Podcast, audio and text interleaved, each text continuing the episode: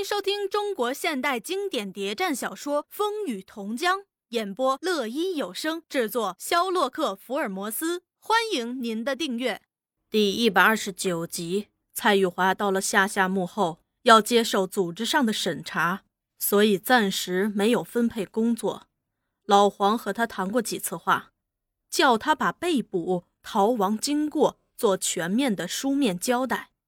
他和黄洛夫、阿玉住在一起，除了埋头写那份材料外，有时也帮黄洛夫编编稿、刻刻钢板。生活的变化是迅速而复杂的，又是那样传奇式的在进行。他一直在紧张状态中度过，即使是到了安全地区，紧张和恐怖减少了，心情依然是不安宁的。新的环境向他提出新的问题，组织上怎样来看他的问题呢？特别是反动派最后对他来了最阴毒的一手后，能够交代的清楚吗？组织上能像以前一样信任他吗？他是在城市里，又是一个没落的官僚家庭长大，平时养尊处优。过着上层社会家庭小姐生活，到了这个穷山村后，开头几天什么都觉得新鲜，可是稍微长些又感到处处不便。由于他的奇怪装束，也由于他不时无意中流露出城市小姐习惯，在这个偏僻贫困的小天地里，很引人注意。开头几天有人看不惯，也有人把他当笑料。使他感到痛苦，倒是苦茶和三多娘十分同情他，对他说：“乡下人少见多怪，熟了就好了。”果然是，对他有了了解以后，情况就变了。使他慢慢的得到安慰的是，当许多人都知道他的遭遇，看他累累的伤痕，同时也知道他就是大林的妻子后，没有一个不为他的不幸而伤心的。苦茶听过组织一次介绍后，就对三多说：“我们想来想去，怎样也想不出对本村妇女宣传些什么。玉华姐的遭遇不就是现成的好材料吗？为什么不请她对大家说一说，也是一种教育呀？”三多问老黄，老黄也说：“设想的不错。”这样，玉华就忙起来。苦茶到处组织妇女小组，请她去做报告。不久，他就成为最受妇女们欢迎、热爱，甚至于崇拜的对象。有人请他过去吃饭，有人留他在家过夜，反复的要他讲那段可怕而又悲壮的经历。但他的心情依然是不宁静的。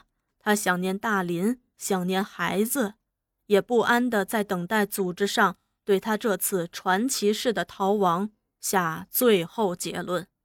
特别是看见人人都在那儿紧张的工作，自己却只能等待、等待。这样，他过了相当沉闷的一段日子，一直到老黄在找他谈话，并告诉他组织上对他的审查工作已告一段落。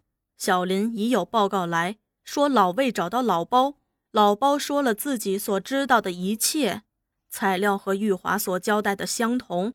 因此，老黄在特区提出审查工作告一段落，并要分配工作给他，同时也告诉他，组织上已掌握到大林被捕后的情况。这位同志坚强的很，虽然受到敌人各种折磨，但他从没有忘记对党的忠贞，对敌人的仇恨。他一直在顽强地斗争着，组织上也在设法营救他。最使他担忧的一关过去了。他必须接受另一考验，是新工作的考验。特区要在游击训练班增加政治课，老黄推荐蔡玉华去担任，组织上也同意了。在征求他的意见时，他用无比兴奋心情表示：“党叫我干什么，我都愿意。”第二天，也就迫不及待的、急急忙忙的背着小包袱和老黄上山去。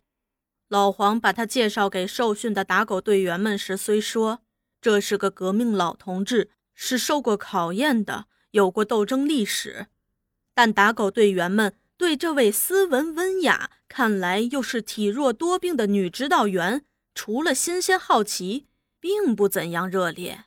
而后又背地里在议论：怎么派来个这么个人来？有时老黄下山又叫他带，更有人内心不服。玉华第一次给大家讲政治课，反应也不是很好。他花了很大力气做准备，给大家的反应都是听不懂，威信更低了。他的心里又焦急又难过。我参加了这许多年革命。怎的却不能适应真正的革命环境了？有时当夜深人静，他在草棚里一个人翻来覆去睡不着，想想过去，看看现在，忍不住就掉了泪。老黄倒是非常关心他，他虽然常常下山，每次上山都找他谈。开头他还没有勇气说出内心的苦闷，怕组织上的批评。后来实在太难受了，便一边掉泪，一边对他诉苦。老黄咬着小烟斗，默默地听着，倒没批评他，只是向他提出几个问题：当大家上山砍柴时，你做什么？我在准备功课呀。你没随同大家去劳动过？他们都说指导员身体不好，走不动，背不起，就让在家看守就好了。老黄笑了笑，一会儿又问：“你讲的政治课是什么内容？”我是从什么叫共产主义讲起，都是最最重要的理论问题。可是我的话他们怎么也听不进去，这儿又没黑板写，即使写出来，怕他们也看不懂。老黄把烟斗取下，在地上敲着，要表示意见了。问题就在这儿，他温和。然而又是严肃地说：“同志，恕我说句不客气的话，你也许是位好老师，却不是位好指导员。你没有调查研究，你忘了自己的对象，也忘了是在什么样的环境里工作。在集训中的同志都是好同志，他们是从许许多多革命群众中挑选出来的，立场坚定。”斗争勇敢，但是没有文化，也不懂得什么叫理论，叫哲学。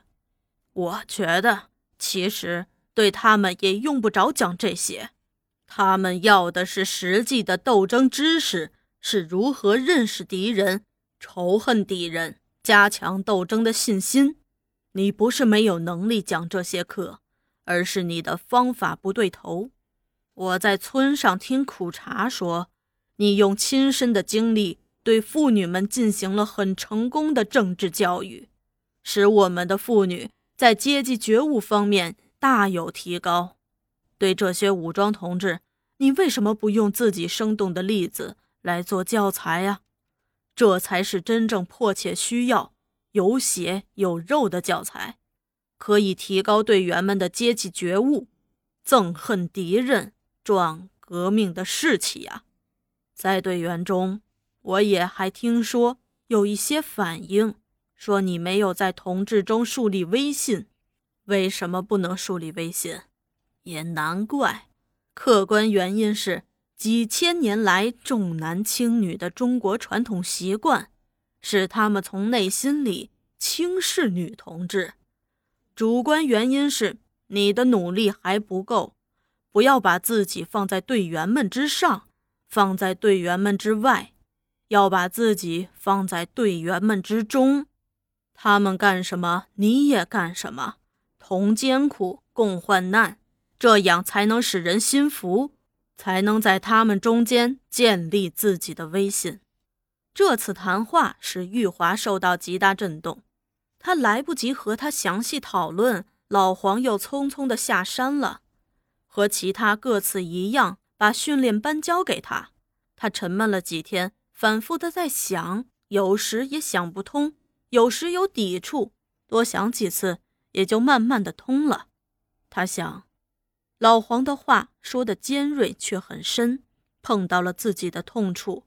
他实在是把他们当知识分子学生来教育，自己也没以身作则，起模范作用。又想，既是党员。又是受党信任重托的，残酷的刑罚、死亡的威胁尚且吓不倒我，这一点点困难又算什么呢？他想起日升天宝他们，想起大林和庆娘，他们都在为革命而不顾一切，甚至于生命呀！我得努力了，不管有多少实际困难，也得跟上去，不能再落后了。他一个人思想通了，方法也慢慢的会对头的。玉华就这样在老黄指点下，经过反复的思考，终于给自己开了一条。走向胜利的大道，他接受老黄指示，把讲课的内容改变了，讲自己的遭遇，讲日升天宝他们不屈的英雄行为，也用生动实例来揭发敌人毒辣险恶的阴谋诡计。这些材料在他看来也许是平凡的，他说过不知道多少遍了，但在队员中受到极为热烈、广泛的欢迎。并且就引起大家都讲出自己的经历和遭遇。从大同过来的队员说，他们当红军俘虏时愉快的生活，宣传了苏区人们的幸福自由生活，揭发高辉和高老二的罪行，地主和恶霸的欺压。在下下墓的人也力说许卫民、许天雄的臭史。有人说时声泪俱下。有人表示永远跟党走，没有共产党，穷人哪有活路？课上活了，个个感到对自己帮助极大，热烈的反应鼓舞了玉华。他想着，过去的弯路走得多远呀，以后就更注意找活的教材来做课文了。同志们还有那样表示：“你走不动，背不起，就守在家里吧。”但是玉华对这种轻视的论调变得顽强起来，先检讨自己过去轻视劳动、没有劳动习惯的缺点，表示决心改正，愿跟大家在一起。当有人说这事儿不是你干的，还是守在家好，他有点生气呀，瞪起眼来：“我是指导员，你们得服从我的命令。我说要和大家一起干，就不许你们反对。”他穿起草鞋，腰挂砍刀，从那天起，果然就跟着大家进密林下探窑。有时候跌了、伤了，痛得泪水都快流了，还是咬紧牙关。我是共产党，大家能做的，我为什么不能啊？当同志们在练习射击、爬山越岭，他也不肯落后。尽管艰苦，他还是一点一滴的在学，慢慢的。他和同志们的关系改变了，虽然背后对他的议论还是很多，却不是找他的差错，也不把他当笑话，而是在说：“我们的辅导员真不愧是个吃过苦、受过考验的人。”他成了这支在成长中的队伍的一员了。老黄还是常常上山，每次来都找他深谈，也发觉他的思想感情在变化，身体的变化更大。她不再是那个面如桃花、手若玉枝、斯文温雅的女中学教师，而是一个面红手粗、行动敏捷、身体刚健的女战士。每次回村，还身背驳壳枪，腰系弹带。村上有不少妇女几乎认不出她来了，问她是不是也当上打狗队了。玉华笑了笑说：“嗨，是共产党员嘛。”人家能做的事儿，自己也能做。这话使大家都很感动，特别是阿玉。他对黄洛夫说：“哎，人家玉华姐连枪也扛起来了，我却越变越斯文。我们也上山去吧。”可是老黄却不同意。他说：“革命得有分工，不能个个都持马打枪。这些日子来，主要是针对形势的变化。”重新调整组织，他拟了个方案报上级党委，上级党委不久也来信表示同意，他便着手来进行整顿工作。根据这个新方案，蔡玉华、老六和小许都被提升为特区党委委员，并筹备召开一次特区扩大会议，自己也打算在扩大会议后亲自上河市向市委做次汇报。这时，《农民报》已复刊，仍由黄洛夫主持。阿玉还是当发行员，有时也做交通。在要送出最新一份《农民报》时，老黄特别把他召去交代，一定要设法找到老六，把他带到这儿来。阿玉虽然已是成人了，结婚后按照传家习惯，把头也梳起来，人也长得特别健壮，脾气却依然未改，一样贪玩，有时还是有点粗心大意。